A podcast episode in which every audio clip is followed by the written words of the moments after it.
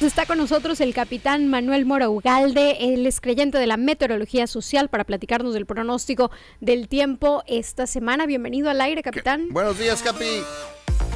¿Cómo está? ¿Qué tal? Buenos días, Gastón, Viri. Excelente inicio de semana para todos. Gracias, Capi. Oiga, eh, amaneció lloviznando, eso es bueno. Está rico el clima.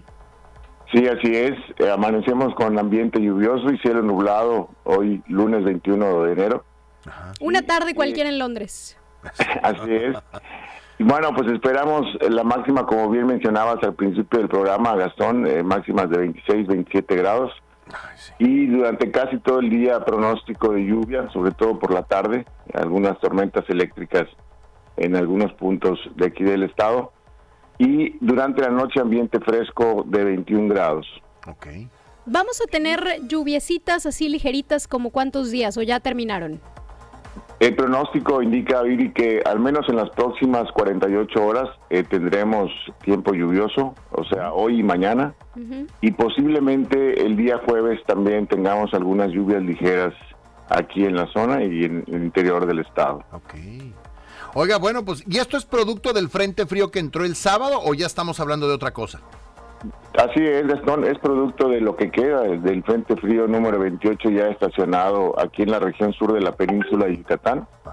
Sí, con la entrada de humedad que tenemos que proviene del Mar Caribe y de aquí del Golfo de México a la zona y un área de mal tiempo que se encuentra en los niveles superiores de la atmósfera, que es lo que está generando este ambiente lluvioso, repito, al menos durante hoy y mañana y posiblemente para el día jueves. Ya a partir eh, de mañana estaremos presentando temperaturas calurosas entre los 30 y 33 grados. Esto será probablemente hasta el día sábado. Sí, repito, máximas o días calurosos ya a partir de mañana hasta el día sábado. Esto también porque pues ya probablemente para el próximo domingo tengamos un nuevo frente frío que pudiera estar llegando aquí al estado de Yucatán y eh, este tendrá una intensidad fuerte y probablemente haga descender los termómetros al inicio de la próxima semana. ¿Cuántos frentes fríos nos faltan? Eh, para este mes, Viri, comentarte, el, el, Servicio Meteorológico Nacional tenía pronosticado 10 frentes fríos, de los cuales llevamos 7 hasta el momento.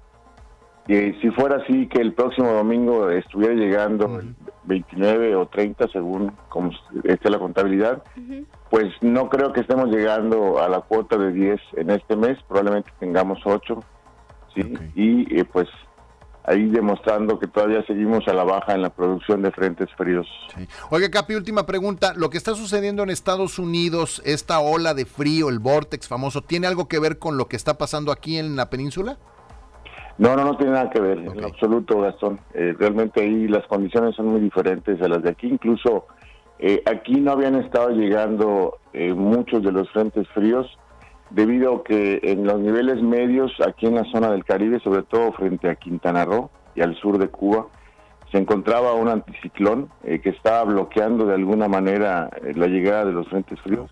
Este ya ha disminuido un poquito en fuerza lo que es probable que permita la llegada al menos de este próximo frente frío que está pronosticado para el próximo domingo. Y si desciendan las temperaturas de manera considerable, se estima que probablemente estemos llegando a los 16, 17 grados aquí en la ciudad de Mérida para el día martes o miércoles tal vez de la próxima semana. Okay. Pues, capitán, le agradecemos muchísimo la información. Buena semana, Capi. Un abrazo para todos, muchas gracias. Bueno, el capitán Mora Ugalde.